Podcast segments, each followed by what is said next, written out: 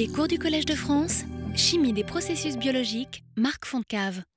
Je crois qu'il est temps de commencer. Euh, bonjour, euh, mesdames et messieurs. Euh, alors, avant de commencer, j'aurai l'occasion de le redire. Je suis très heureux d'avoir Michael Gretzel qui, a accepté de faire le séminaire qui suit ce cours. ça a un sens parce que, comme vous allez le voir, comme peut-être vous vous en doutez, mais enfin, une sorte d'obsession de ma part euh, sur les questions d'énergie renouvelable, d'énergie solaire, de photosynthèse artificielle, etc. Je prendrai évidemment quelques exemples de ce, dont je veux parler aujourd'hui sur cette question-là, et c'est pour ça que Michael euh, va euh, nous illustrer avec ses, magnifiques résultats ce, monde qui est en pleine explosion hein, de, la, photosynthèse artificielle dans ce contexte, vous le savez, énergétique spécifique que nous vivons. Alors, euh, plus spécifiquement, euh, j'ai déjà présenté cette, diapositive. je m'intéresse plus spécifiquement à des aspects de catalyse. Et vous savez que c'est un, élément absolument essentiel de ce qu'on appelle la chimie verte c'est un des aspects les plus forts de, cette chimie verte qui consiste, donc, comme vous le voyez, euh, euh, pour les chimistes, à faire des nouvelles réactions euh, qui coûtent pas cher, qui sont sans impact, enfin le moins d'impact sur l'environnement, qui coûtent peu en énergie, etc. etc. Alors, il y a tout un tas de possibilités dans ce domaine de catalyse et biocatalyse. Je l'ai évoqué tout au début du cours. Et euh, au cours de mes deux, premières séances, j'ai parlé d'enzymes artificielles. Euh, donc je reste dans le côté chimie de, toute cette gamme-là. Euh, on aura l'occasion sans doute dans d'autres cours de parler peut-être plus d'aspects biotechnologiques. Mais j'ai parlé d'enzymes artificielles, donc vous vous souvenez, cette, stratégie qui consiste à combiner des composants euh, de la biologie avec euh, de la chimie de synthèse pour faire des nouveaux objets qui, de préférence, associent les avantages de la biologie avec les avantages de la chimie. pour la suite de ce cours, je vais passer à cet aspect-là, vous voyez, qui, est à l'extrême de, cette ligne, qui est la catalyse biomimétique et, et bio-inspirée c'est de la chimie, là, mais simplement, vous imaginez bien que, ne serait-ce que par les termes employés, que ça a un contenu biologique, puisque la démarche, comme je vais l'expliquer, euh, va être de euh, regarder le vivant, s'en inspirer pour euh, produire des objets chimiques qui ne sont pas des objets biologiques, mais qui ont un certain nombre de caractéristiques proches, de, de, la biologie. Alors des choses triviales, mais je crois qu'il faut les rappeler. Euh, quelle, est la méthode de la chimie biomimétique? C'est celle qui consiste euh, euh, d'abord à se poser une question scientifique et d'abord de voir comment la nature s'est attaquée à cette question et comment elle l'a résolue. Donc ça passe, là, je dirais, par un travail de, biologiste et de biochimiste qui consiste à étudier et comprendre comment la nature répond à la question qui est, qui est posée.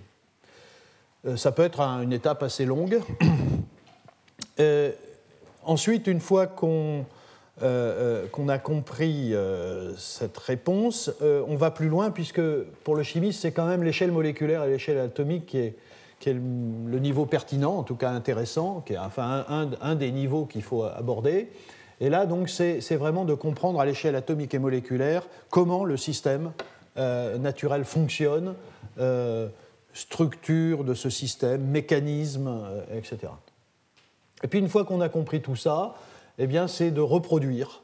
Euh, euh, alors ça peut être la molécule, ça peut être le matériau, ça peut être même le processus global, euh, et ça peut être même le processus de fabrication de cet objet. donc reproduire par synthèse un, un, objet biologique. Ici c'est l'exemple simple parce qu'il y a des choses beaucoup plus compliquées, mais en même temps, c'est celui que je vais le plus souvent utiliser comme exemple. C'est vous avez une protéine qui est responsable, une enzyme qui est responsable d'une réaction intéressante. vous, la, chimie se passe au niveau d'un site actif. On zoome ici, et voilà, ici c'est un, une métalloprotéine, il y a un métal, vous voyez. Je reviendrai sur cette question. Est-ce qu'on peut vraiment résoudre le problème à son site actif euh, sachant que la nature euh, choisit non seulement de faire euh, un petit assemblage ici, mais de, produire toute une quantité protéique très importante. Et ensuite, par mimétisme, vraiment, par, par copie, hein, synthétiser une molécule, ici c'est un complexe de coordination, pour reproduire les activités qui nous intéressent. Alors, Ici, je prends l'exemple de la catalyse et puis des enzymes, mais je veux dire, c'est un, monde très, très, très, très large. Euh, les objectifs, c'est e-, effectivement de fabriquer tout un tas de choses. Euh, vous voyez, des fibres, des céramiques, des plastiques, des médicaments, des carburants. Euh, en rouge, des catalyseurs, parce que c'est de ça dont je vais parler. L'objectif, c'est évidemment en se servant d'énergie renouvelable comme source d'énergie. Alors, j'ai mis le soleil en, numéro un et puis de, composés simples et abondants de notre environnement comme précurseurs. Hein. Alors ça peut être euh, par exemple des, molécules de la biomasse. Et puis il faut que évidemment les, voies de synthèse euh, euh, soient, les procédés de synthèse donc soient durables, économiques et respectueuses de l'environnement. Alors ça, c'est, ce sont les, moyens qui sont mis en œuvre et en retour, une fois qu'on a le, le modèle, euh, euh, il y a tout un, mais ça j'en parlerai relativement peu, c'est euh, un bon modèle. ce n'est pas une histoire finie, c'est un, un, outil qui peut être intéressant pour, en retour, parce qu'il est simple, parce qu'il est facilement manipulable, peut être un outil pour comprendre le patron biologique, enfin le, système biologique qui a servi de, de patron pour la construction de ce modèle. Voilà, alors, je, voudrais juste passer un petit peu de temps sur. Parce qu'il y a eu un. je vais vous parler d'un magnifique résultat qui, qui, enfin, qui, est, qui est, assez, euh, assez exemplaire euh, et qui permet de, effectivement de, montrer qu'en effet, ça a un sens de. Euh, de ce que, le chimiste fait ça, ça a un sens de, considérer que c'est pertinent de se limiter à une toute petite partie de, ce système enzymatique, c'est-à-dire son site actif. Euh, Qu'une euh, grande partie euh, de, la, puissance de cette enzyme euh, est liée à ce qui se passe ici au niveau d'un métal, au niveau de la première sphère de coordination, peut-être au niveau d'une deuxième sphère de coordination. Alors ça c'est important parce que euh, si vous commencez à imaginer une approche biomimétique qui consiste à, mimer tout l'ensemble, euh, à ce moment-là, euh, bien sûr, il y a un problème parce que l'approche de la chimie biomimétique, c'est aussi de simplifier. en même temps, il faut que ce soit pertinent, mais simplifier. Et si vous devez construire quelque chose qui ressemble à ça, alors, compte tenu des outils aujourd'hui de la biologie moléculaire qui permettent de produire ça quand même en relativement grande quantité, pas la peine de s'embêter, autant prendre le patron lui-même et pas le modèle. Donc, est-ce que ça a vraiment un sens et, pour ça, je voudrais l'illustrer peut-être par un, des systèmes euh, les plus complexes qui existent. J'aurai l'occasion de revenir sur euh, euh, d'autres fois sur ce, sur ce, système enzymatique qui est tout à fait, tout à fait impressionnant, qui est la nitrogénase. Alors, la nitrogénase, c'est une, enzyme extrêmement importante de, notre environnement puisque c'est un système enzymatique qui a cette fabuleuse capacité de fixer l'azote et de le transformer en ammoniac et, également en hydrogène, euh, mais euh, en, ammoniac, euh, par le biais d'une réaction assez complexe, vous voyez, multiélectronique, transfert de protons, nécessité d'ATP. et donc, évidemment, il faut une source d'électrons, une source d'énergie et vous faites de l'ammoniac. Alors, ce, processus se fait euh, grâce euh, à cette protéine qui est une. Euh, voilà, ici vous avez la nitrogénase parce qu'au-dessus vous avez un autre composant du système qui est une réductase. C'est un système qui permet l'arrivée des électrons en particulier le donneur ultime étant ce, cluster 4 fer 4 soufre. Donc ici, vous avez une sorte de correspondance entre la structure et les cofacteurs. Et la nitrogénase est caractérisée par deux clusters métalliques tout à fait particuliers. le cluster P, dont je ne parlerai pas cette fois-ci, ou très peu, et puis le cluster euh, qui, est, qui, est, représenté plus en détail ici. Alors c'est vraiment un, monde, un, monde, inorganique euh, dans lequel on est. Euh, donc vous voyez que, voilà, je l'ai dit souvent bien sûr, le vivant c'est pas que de l'organique, c'est aussi de l'inorganique, mais là on voit, on très très bien que c'est, voyez, un petit caillou de, sulfure de fer avec un atome de molybdène. Et euh, cet ensemble, voyez, tout cet ensemble est accroché à la protéine par très très peu de choses, puisqu'il est essentiellement accroché par une histidine et par une cystéine, euh, le reste étant des atomes de soufre, euh, qui, donc c'est du sulfure en, pont entre des atomes métalliques, fer ou molybdène.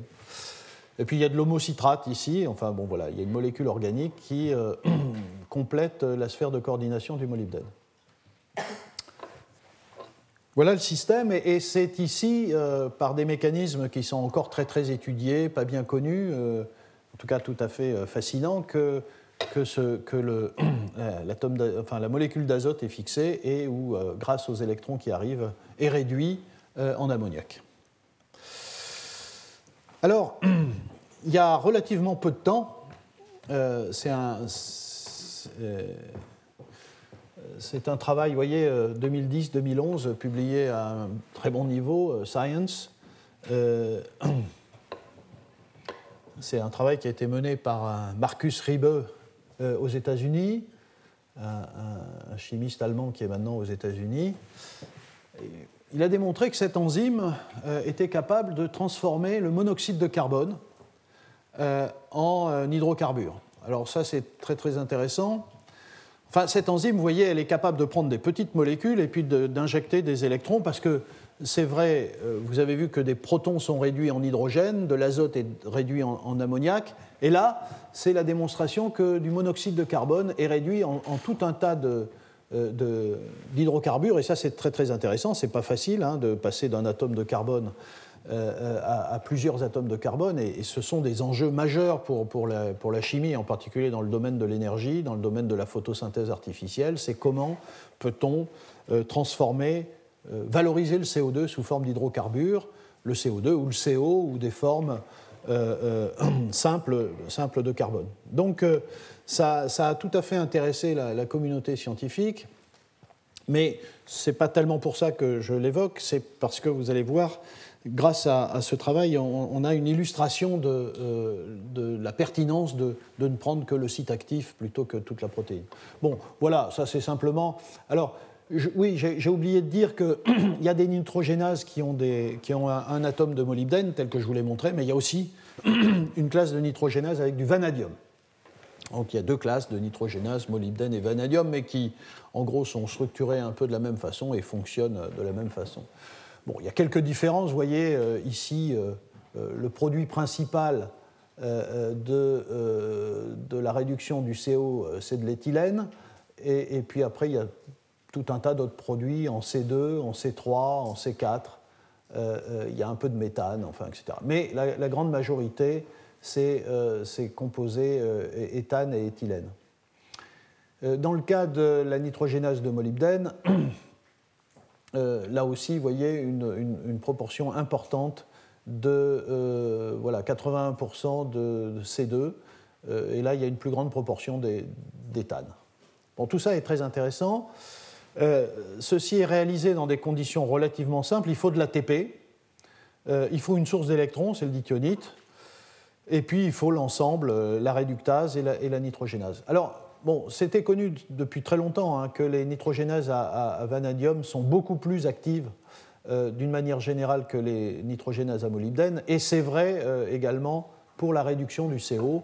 Euh, comme vous le voyez ici, alors ça c'est les différents produits, ça n'a pas tellement d'importance, le mieux c'est de regarder ça. Vous voyez l'activité spécifique de la nitrogénase à molybdène comparée à celle à vanadium, donc celle à vanadium est vraiment est très efficace pour faire cette, cette chimie-là.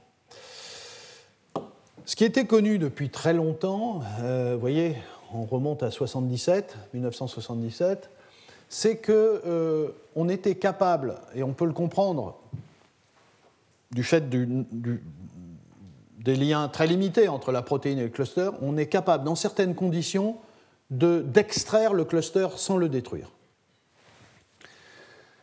Euh, ça, c'est assez extraordinaire, hein, c'est assez, rare, mais euh, visiblement, euh, cet ensemble-là a une tenue suffisante pour se maintenir, moyennant que le solvant d'extraction soit adapté.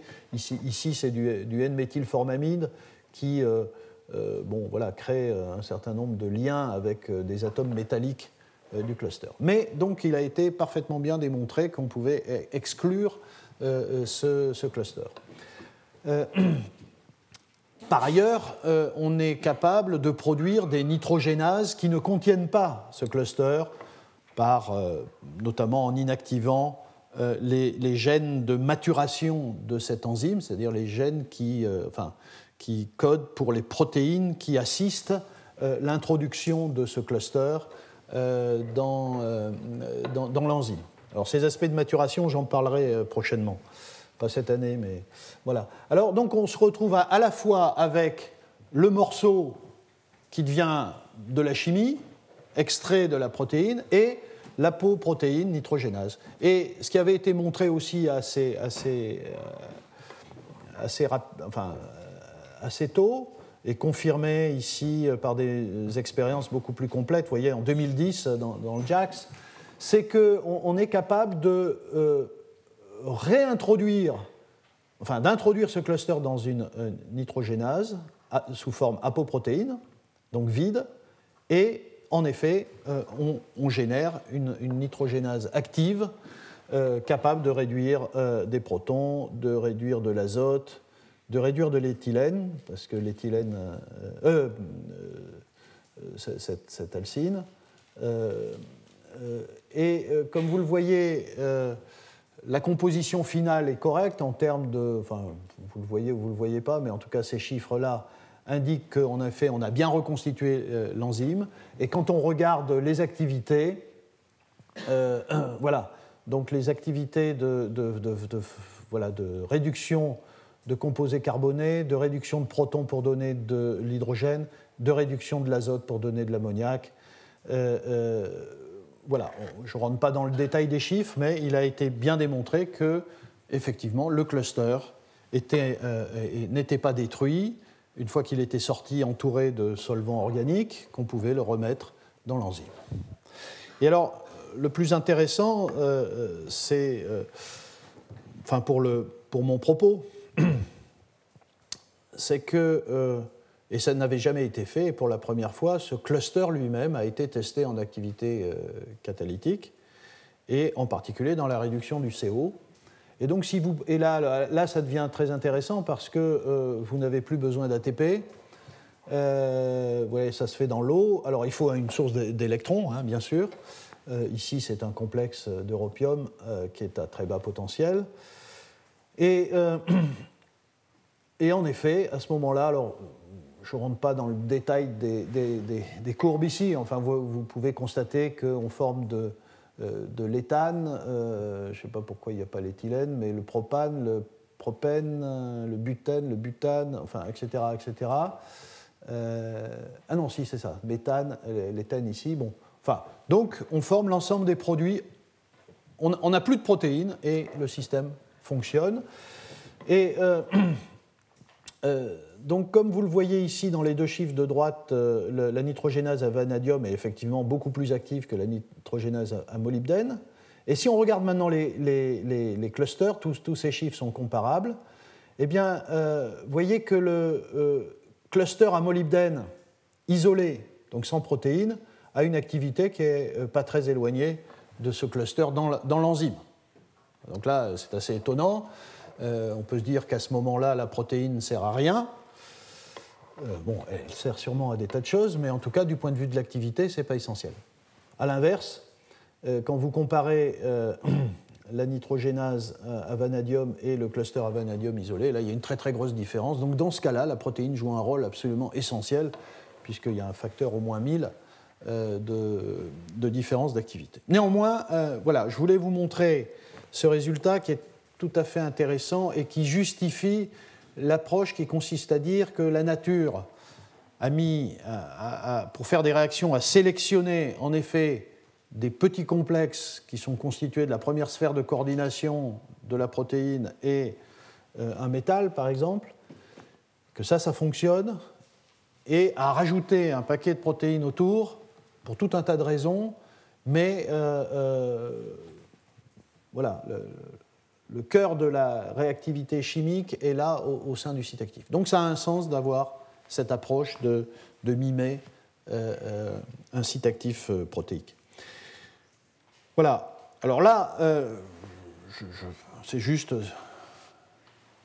une, seule information, mais vous voyez qu'avec ce type de cluster, on a quand même des choses extrêmement complexes. C'est, peut-être les choses les plus difficiles à mimer. Et euh, Dick Holm, qui est un grand chimiste organicien euh, euh, du XXe et XXIe siècle, aux États-Unis, qui a, fait des tas de choses dans, la modélisation chimique des, clusters biologiques et, des tas d'autres choses, s'est attaqué à, voyez, modéliser aussi bien le, ici le FMOCO, le, cofacteur de la nitrogénase, et ici, c'est le cluster P aussi, qui est un, euh, qui est un ensemble, alors avec beaucoup plus d'accrochage par les, cystéines des, des, protéines, euh, mais voyez, un ensemble de fer et de soufre euh, assez complexe. Voilà, donc vous voyez, dans des travaux relativement récents, Holm a été capable, voyez, de synthétiser des complexes de ce type-là, dans, lequel, euh, dans lesquels le, cœur ici a, de fortes ressemblances avec le site actif de la nitrogénase, sauf qu'il est symétrique pour des raisons de synthèse. C'est assez évident que c'est plus facile de faire des choses symétriques que dissymétriques. Mais vous voyez ici, vous avez un atome de molybdène et là un atome de fer. Ici, vous avez deux, atomes, euh, molybdène ou vanadium, avec des environnements euh, évidemment assez différents dans la complexation. Mais le cœur est assez semblable. Voilà le type d'objets que les chimistes peuvent faire en mimant des sites actifs extrêmement complexes.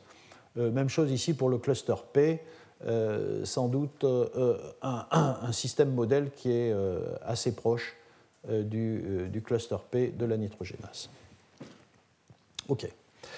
Alors, voilà, donc ça c'était une première partie pour vous montrer que ça a un sens de, de se limiter au site actif. Et là, je, voudrais euh, donc euh, illustrer quelques résultats récents dans le domaine de la, photosynthèse artificielle. Donc, comme vous le savez, l'enjeu c'est de récupérer euh, l'énergie lumineuse du, Soleil.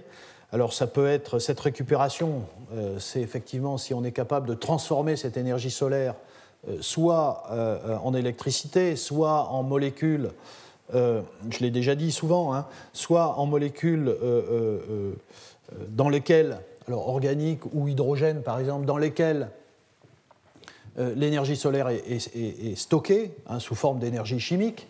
Donc cette, énergie chimique, donc c'est effectivement la, biomasse, cette photosynthèse naturelle qui, qui voyez, stocke 100 TWh sur les 100 000 qui nous arrivent sur la, sur la tête. Euh, évidemment, il y a le domaine du photovoltaïque, et puis euh, je vais parler de ce domaine de la photosynthèse artificielle. Alors, euh, ici, je, vais parler jusqu'à la fin du cours de, quelques aspects de catalyse biomimétique sur les aspects de décomposition de l'eau, utilisation de l'énergie solaire pour décomposer l'eau en oxygène et en hydrogène, et de, fait stocker cette énergie solaire sous la forme d'un carburant chimique qui est l'hydrogène, ou euh, euh, de réduire euh, le dioxyde de carbone en, hydrocarbures divers. là aussi, c'est un processus qui conduit à stocker l'énergie solaire qui permet cette réaction sous la forme d'un carburant qui est, qui est l'énergie. Alors, il y a un autre aspect qui rentre vraiment dans cet aspect de photosynthèse artificielle, eh bien, je n'en dirai pas plus parce qu'on en entendra parler. C'est évidemment les fameuses piles de Gretzel. Et euh, voilà, donc Michael euh, Gretzel nous fera un exposé. Alors peut-être il a changé son titre depuis, mais en tout cas c'était ce qui est inscrit. Lumière et énergie, les nouvelles cellules solaires à colorant. Donc là, on est en plein dans, le domaine de l'énergie, euh, de l'exploitation de l'énergie solaire et de la photosynthèse artificielle. Et, donc, on entendra euh, Michael tout à l'heure. Voilà. Donc, euh, vous avez déjà entendu ça. Voilà. L'enjeu de toutes ces recherches, je, le redis, c'est à la fin peut-être de produire quelque chose qui ressemble à ça, qui est une cellule photoélectrochimique où vous avez une photoanode. Euh, euh, euh, il faut construire cette photoanode, collecte de photons, séparation de charges et, catalyse, bien sûr, parce que cette, oxydation de l'eau est un processus multiélectronique. Il faut de la catalyse. Les, les électrons qui sont extraits de l'eau, et pendant ce temps de l'oxygène est produit, vont à une cathode Probablement, il faut une photocathode aussi ici, parce que l'énergie des électrons est insuffisante. Donc ici, pareil, collecte de photons, séparation de charge et catalyse. Et ça, c'est exactement donc, euh, ce que fait euh, la nature. Euh, d'une certaine façon, le photosystème 2, c'est la photoanode.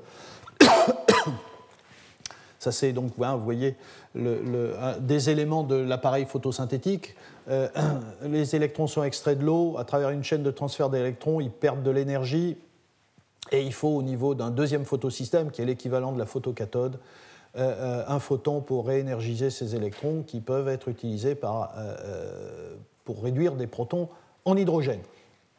Et donc là, on a, vous voyez, les, photosensibilisateurs ou les semi-conducteurs, et on a des catalyseurs aussi bien de ce côté-là que de ce côté-là. Alors ça, j'en ai déjà parlé abondamment. Finalement, au bout du compte, on fait ça euh, de l'eau donne de l'oxygène et de l'hydrogène avec deux, grands systèmes catalytiques. Euh, d'une part, au niveau du photosystème 2, pour extraire les électrons, on a du manganèse et du calcium. Je reviendrai là-dessus. Et du côté de la réduction des protons, on a ces fameuses hydrogénases dont j'ai déjà parlé, euh, qui catalysent donc la réduction des protons en hydrogène et là, c'est très intéressant, il y a du nickel et du fer. Donc la nature travaille avec du manganèse, du nickel et du fer pour faire cette décomposition de l'eau. Et là, euh, dans les deux cas, je vous montre les sites actifs des enzymes. Ici, ce site actif à manganèse et calcium, et ici, ce site actif à nickel et fer, puisque, encore une fois, je me place dans la perspective de construire des systèmes biomimétiques de, euh, ces, euh, ces, enzymes, de ces sites actifs. Puisque, bien sûr, l'idée, c'est de construire cette cellule photoélectrochimique avec, au niveau des catalyseurs, des, mimes, euh, des complexes mimétiques des sites actifs du photosystème 2 et des hydrogénases. C'est ça l'objectif. Alors là aussi, évidemment, quand on veut copier, il vaut mieux savoir ce qu'on a à copier. Euh, néanmoins, ça n'a pas empêché les chimistes, de, avant d'avoir une information structurale extrêmement précise de l'objet à mimer, euh, de construire quand même des modèles sur la base d'informations indirectes. Euh, encore une fois, on peut attendre d'avoir comme information, par exemple, la structure aux rayons X avec une très très bonne résolution de la protéine pour la copier, pour copier son site actif. Alors c'est effectivement bien, mais on peut ne pas attendre et euh, la recherche permet d'avoir des informations euh, euh, parfois suffisamment précises, même si elle n'est pas complète, pour construire ces modèles. Je dirais d'ailleurs que cette, stratégie de ne pas attendre une structure rayons X a été développée dans, dans, le cadre de ces enzymes-là. Il y a eu, ça fait très longtemps qu'il y a des modèles du photosystème c'est-à-dire des complexes à base de manganèse, par exemple, euh, avant qu'on ait des informations structurales extrêmement précises sur le photosystème 2. Euh, peut-être vous vous souvenez de la notion que le modèle peut servir à comprendre le patron.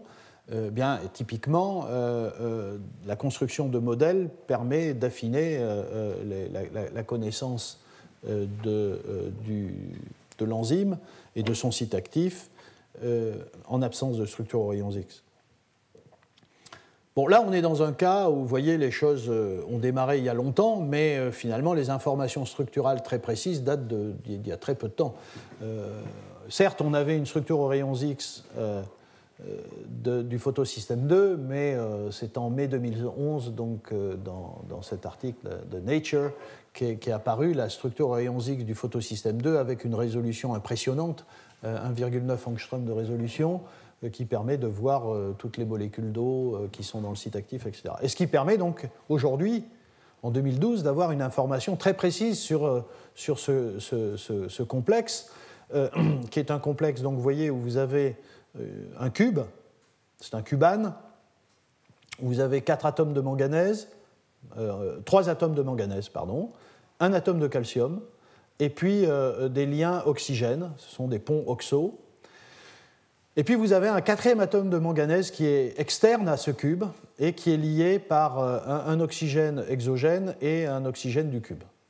Et puis des molécules d'eau qui sont sur le manganèse et sur le calcium. Donc ça, c'est vraiment des informations qu'on a de façon extrêmement précise, ce qui a permis de, relancer euh, la, chimie biomimétique de, ce photosystème 2, et vous allez voir quelques résultats euh, tout, à fait, tout à fait intéressants.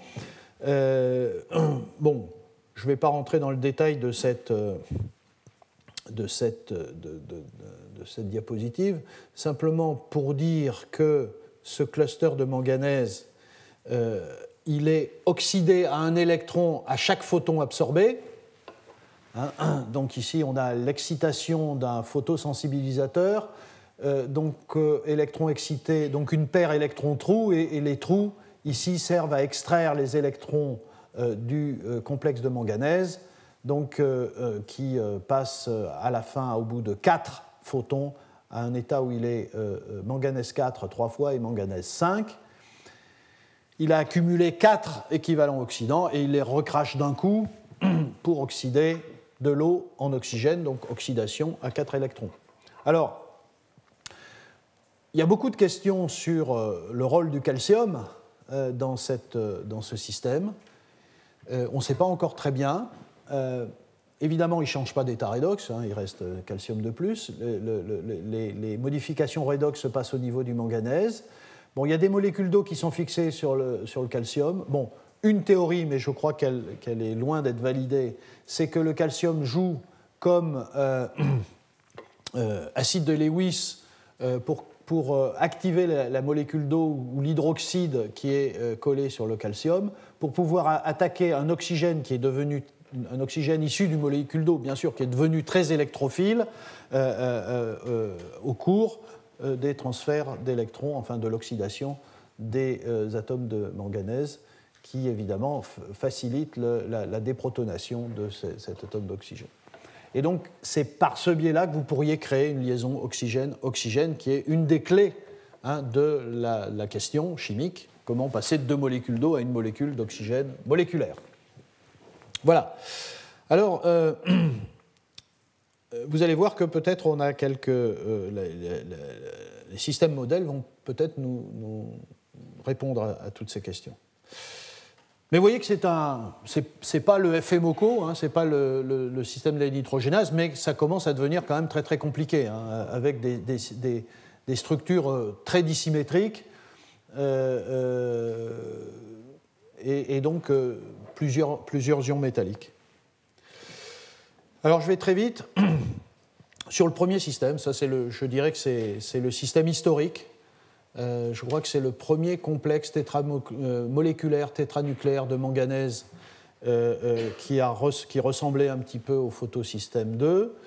c'est Charles Dismukes, qui, qui est plus à Princeton d'ailleurs, j'ai appris, qui est à Rutgers, aux États-Unis, et qui a fait ce complexe avec des ligands phosphinates euh, alors on peut partir d'un binucléaire de manganèse ou on peut partir de manganèse comme ça, des sels de manganèse. Et vous voyez, il a fait ce complexe de manganèse, alors qui, est un tétranucléaire de manganèse euh, au sein d'un cube avec quatre atomes de manganèse. Il n'y a pas de calcium et des ponts oxo et puis des, ligands phosphinates euh, pour compléter les sphères de coordination.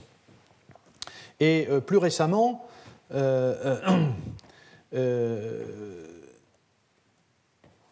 plus récemment, euh, vous voyez, c'est des travaux qui ne sont pas anciens, hein, voyez, c'est 2009-2010. Plus récemment, euh, Dismukes a, essayé de faire une photoanode euh, moléculaire où il a, si vous voulez, utilisé comme photosensibilisateur des complexes de ruthénium. Peut-être on en entendra parler tout à l'heure. Trisbipyridine, qui sont donc capables de créer une séparation de charge avec grâce à un photon, donc électron-trou. Les électrons sont injectés dans l'oxyde de titane et partent dans, cette électrode tandis que les trous euh, servent, grâce à ce catalyseur, donc qui est, tout ça est mis dans du nafion, euh, euh, catalyseur qui peut être oxydé et donc oxyder l'eau en oxygène. Il a fait cette photoanode et il l'a couplée à une, cathode, ici qui est essentiellement, je crois, à base de platine. et il, fallait il, fallait quand même ajouter de l'énergie. Euh, mais néanmoins, euh, vous voyez, euh, il y a eu, grâce à finalement cette cellule photoélectrochimique, décomposition de l'eau mise en œuvre en particulier grâce à ce modèle de photosystème, enfin du, site actif du photosystème. Voilà. Alors, en fait, très récemment, il a été montré que ceci était faux enfin faux. Le complexe, en fait, ne supportait pas ces conditions-là, et qu'en réalité, euh, comme c'est souvent le cas, c'est un oxyde de manganèse qui se formait dans ces conditions. Donc là, je, dis ça simplement pour soulever le fait que, euh, vous voyez, on peut faire des systèmes biomimétiques, mais il faut, on peut faire de la chimie moléculaire pour ce type de, stratégie, mais il faut faire très très attention parce que euh, euh, quand on fait de la catalyse, il, faut toujours se poser la question quelle est l'espèce active? Et dans ce cas-là, on a, vraiment le, cas assez exemplaire d'un travail considérable à partir d'un objet quand même pas facile à faire, à maîtriser, à stabiliser, etc., etc., dans des dispositifs assez complexes et qui, à la fin, bon, voilà, révèlent que c'est absolument pas lui l'espèce active. Et l'espèce active, donc, ce sont des oxydes de manganèse ça a été montré, évidemment, euh, la hollandite n'est pas une maladie, euh, c'est une forme d'oxyde de manganèse euh, qui est en particulier active dans ce type de, dans ce type de chimie. néanmoins, il y a des travaux qui continuent à aller plus loin dans le mimétisme. Alors, ici, vous voyez, c'est un travail dans lequel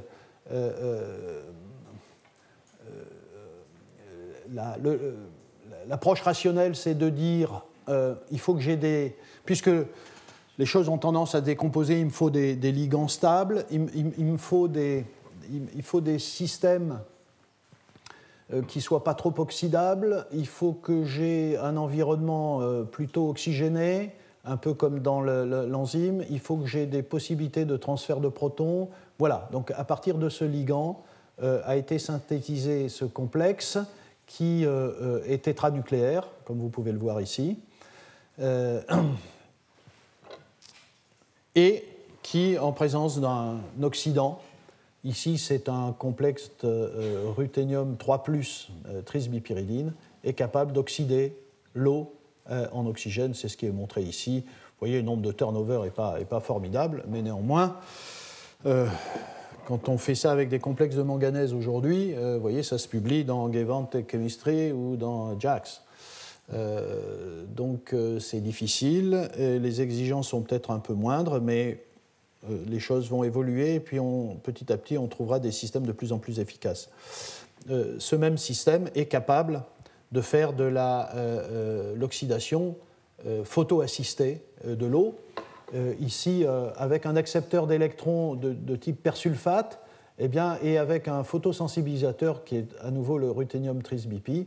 Donc vous éclairez, euh, le photosensibilisateur active des électrons et des trous et vous êtes capable d'oxyder de, l'eau grâce à la présence de ce catalyseur à base de manganèse. Et s'il n'y a pas de manganèse, il n'y a pas d'activité. Alors vous voyez, turnover de 4, donc c'est très peu mais c'est le début. Euh, alors, encore un peu plus biomimétique, vous voyez, Science 2011, euh, c'est un système dans lequel euh, un ligand extrêmement complexe, polydentate, a été utilisé. Vous faites un intermédiaire dans certaines conditions vous pouvez aller jusqu'au tétranucléaire de manganèse, mais il faut s'arrêter là avec le trinucléaire de manganèse, et à ce moment-là, vous ajoutez du calcium. Il y a différentes formes de complexes qui contiennent du manganèse et du calcium, et certains, voilà, comme celui-là, sont tout à fait intéressants, puisque certes, il manque un atome de manganèse, mais on a le cube le cubane avec trois manganèses, des ponts oxo et un atome de calcium. Ici, euh, le complexe est à l'état 3 manganèse 4 et 1, calcium 2. Voilà. Alors, euh, euh, qu'est-ce que je... oui, ici, vous avez le site actif du PS2, et ici, vous avez le complexe modèle. Et si vous excluez évidemment cet atome de manganèse qui n'est pas présent dans le complexe modèle, vous avez quelque chose qui est tout à fait intéressant euh, et qui ressemble énormément à cela. Et d'ailleurs, des euh, mesures, euh, voilà, puisqu'il y a une structure aux rayons X du complexe, vous êtes, vous êtes dans la possibilité de comparer les distances, par exemple, et vous voyez que c'est tout à fait proche, c'est dans le même ordre de, grandeur. Vous voyez 2,84 angstrom ici, et on est entre 2,8 et 3 pour le photosystème. Et le manganèse calcium, c'est des distances de l'ordre de 3,2 euh, c'est à peu près ce qu'on a dans le, dans le, complexe. Et euh, ce, complexe a été étudié par électrochimie, et ce qui est tout à fait euh, frappant, c'est de constater que la présence du... Donc, vous voyez, on a avec ce ligand, on peut comparer un système à 4 manganèses à un système à 3 manganèses et un calcium. Et quand vous regardez la, réduction du manganèse 4 en manganèse 3, vous voyez, elle se fait autour de 0 volts euh, dans le cas du tétranucléaire de manganèse, et dans le cas du euh, euh, trinucléaire manganèse-calcium, la réduction du manganèse 4 en manganèse 3 se fait pratiquement 1 volt plus bas. Donc là, on voit un effet drastique du calcium sur les propriétés électrochimiques du, du complexe. Donc voilà, c'est un, élément de réponse à la question à quoi sert le calcium? Probablement facilite l'accès à des hauts degrés d'oxydation du, manganèse. Bon, en même temps, euh, ça facilite, mais il faut évidemment que ce niveau d'oxydation du manganèse permette l'oxydation de l'eau, bien sûr. Mais il y a un effet très fort sur les propriétés redox. Et alors, euh, un dernier système, euh, ça c'est Christou, j'aurais dû mentionner le, je crois que c'est un PNAS. et là, c'est encore plus proche, puisqu'il y a un ion supplémentaire, malheureusement, ce n'est pas du manganèse, c'est du calcium. Donc, euh, à nouveau, euh, voyez le photosystème ici avec un manganèse additionnel, euh, voilà, qui est là. Vous vous souvenez de la structure du photosystème 2. Et voilà le système synthétique où vous avez le cube, ici en vert, et puis vous avez un atome de calcium additionnel qui se fixe en partie par un, oxo du, du, cubane. Et quand vous regardez les propriétés EXAFS, par exemple, qui permet d'avoir une information sur les distances, vous avez quelque chose qui devient très proche. Donc c'est vraiment très beau. Enfin, je veux dire, c'est ce que les chimistes peuvent faire de plus compliqué en, modélisation chimique de sites actifs d'enzymes. On n'est pas encore au, cluster euh, ici euh, tétramanganèse 1 calcium, mais on s'en approche. Et vraiment, avec ces outils-là, euh, on va pouvoir s'abstraire de, toute la complication du système biologique dans son instabilité, les difficultés de préparation, enfin, etc., pour étudier euh, les réactivités chimiques intrinsèques d'un objet qui est ce cluster que la nature a sélectionné il y a très très longtemps pour faire de la photosynthèse. Euh, et donc c'est tout à fait intéressant. On est, on est, enfin les chimistes sont sur la bonne voie. Euh, je vais terminer euh, sur euh, les hydrogénases, les quelques systèmes d'approche biomimétique sur les hydrogénases. Oui, j'ai oublié de dire que sur les clusters de manganèse, vous avez vu que de temps en temps, il y a de l'activité qui est mesurée, mais pas toujours. Quand, quand il n'y a pas d'activité mesurée, c'est-à-dire d'oxydation de l'eau, on peut se demander si ça ne marche pas et que les auteurs n'en ont pas parlé ou c'est qu'ils ne l'ont pas encore testé parce que c'est assez compliqué. Mais évidemment, euh, l'intérêt, c'est de produire un objet qui ressemble euh, au vivant. Euh, c'est vrai qu'il y a une certaine fascination pour le chimiste de reproduire quelque chose que la nature a créé de, complexe. Donc rien que ça pour le chimiste est très satisfaisant hein, de, pouvoir copier d'une certaine façon, de recréer une forme de vivant. mais bien sûr, ce qui est intéressant, c'est aussi de reproduire les activités, et en particulier dans ce domaine-là, avec tous les espoirs d'application potentielle.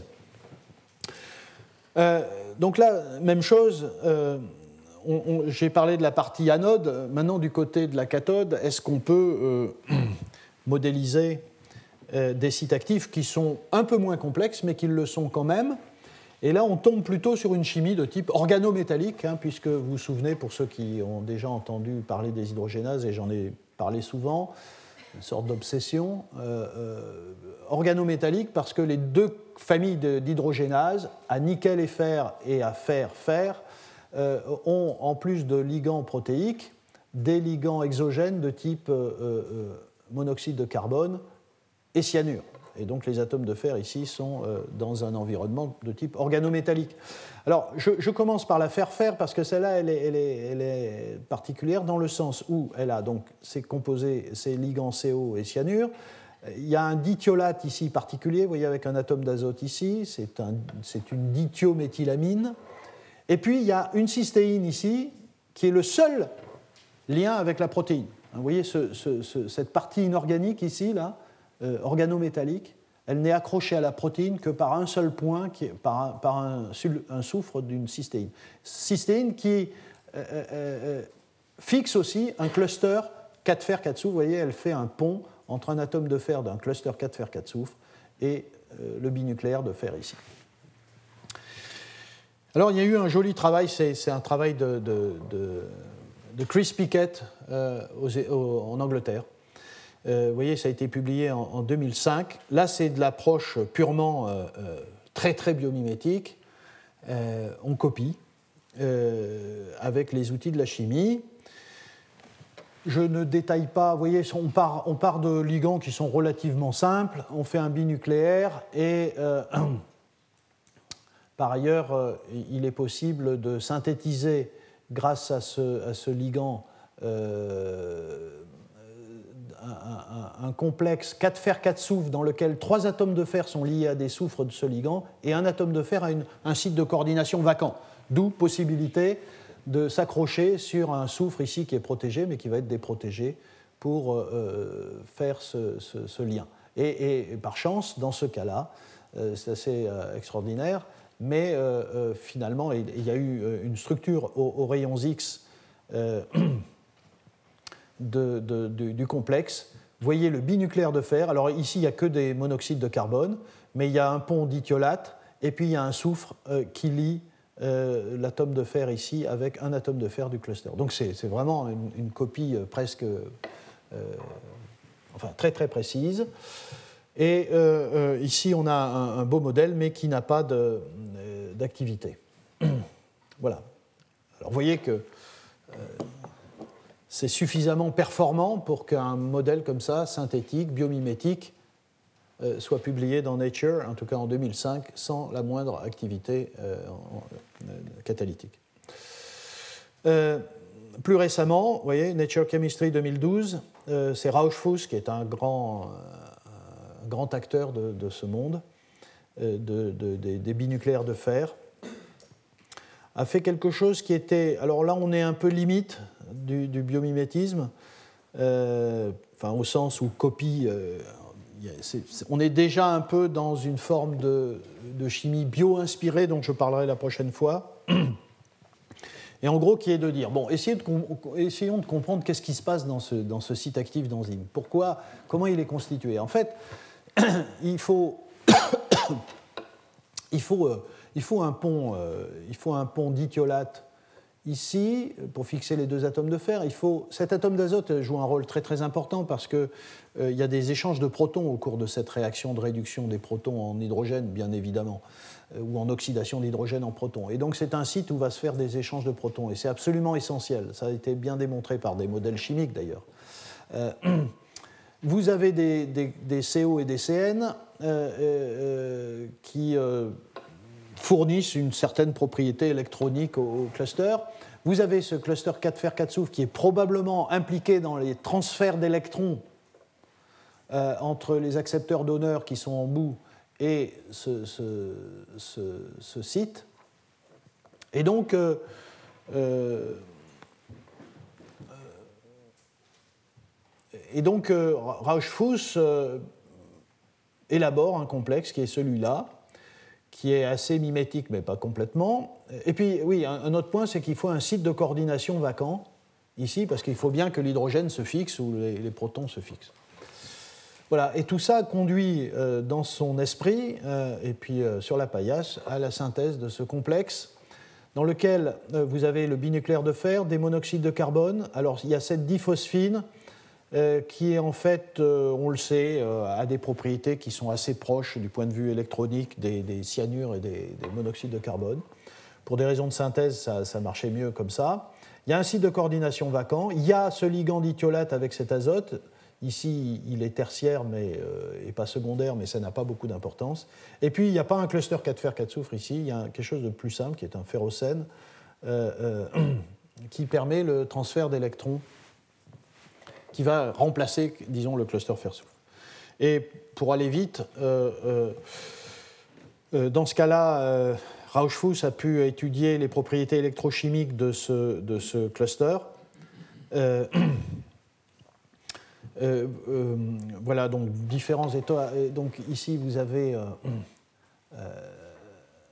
vous avez le complexe à l'état fer 2, fer 1, fer 1. Au-dessus de moins 700 volts, vous avez une oxydation euh, de cet atome de fer et au-dessus de moins 393 euh, millivolts, puisque le potentiel de ce truc est à moins 550 millivolts, vous oxydez euh, cet atome de fer. Et ce qu'a montré Rauschfuss, c'est que cette, dans l'état oxydé ici, le complexe est capable de fixer l'hydrogène et de l'oxyder pour donner et donc de conduire à la cassure de la liaison hydrogène-hydrogène euh, pour conduire à un, hydrure pontant entre les deux atomes de fer ici. Ceci se passe probablement par fixation de l'hydrogène sur l'atome de fer, assistance par l'azote ici pour la rupture hétérolytique de la liaison hydrogène-hydrogène, et puis perte d'un proton et ici euh, formation d'un hydrure.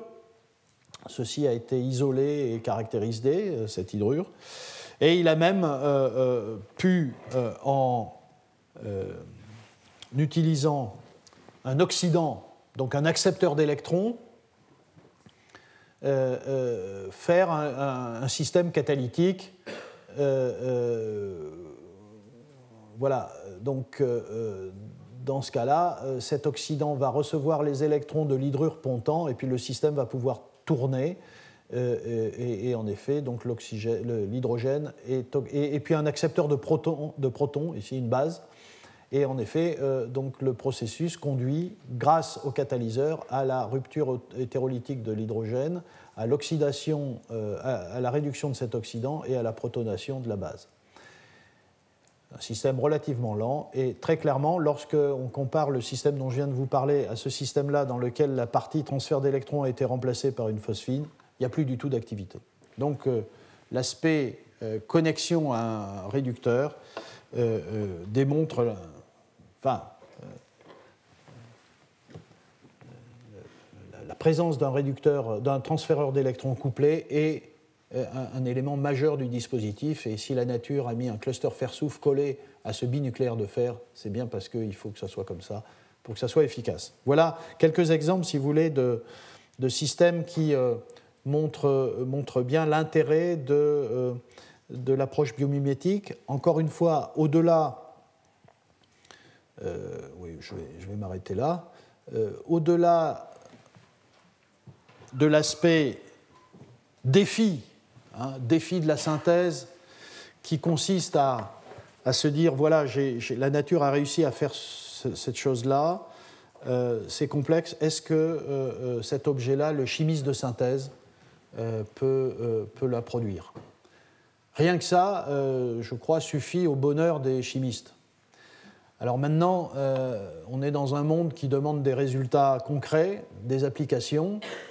Et effectivement, euh, aujourd'hui, euh, il y a une plus grande exigence et le chimiste qui copie le vivant, il doit aussi copier non seulement l'objet, la structure, mais il faut aussi copier l'activité, il faut qu'il y ait de l'activité.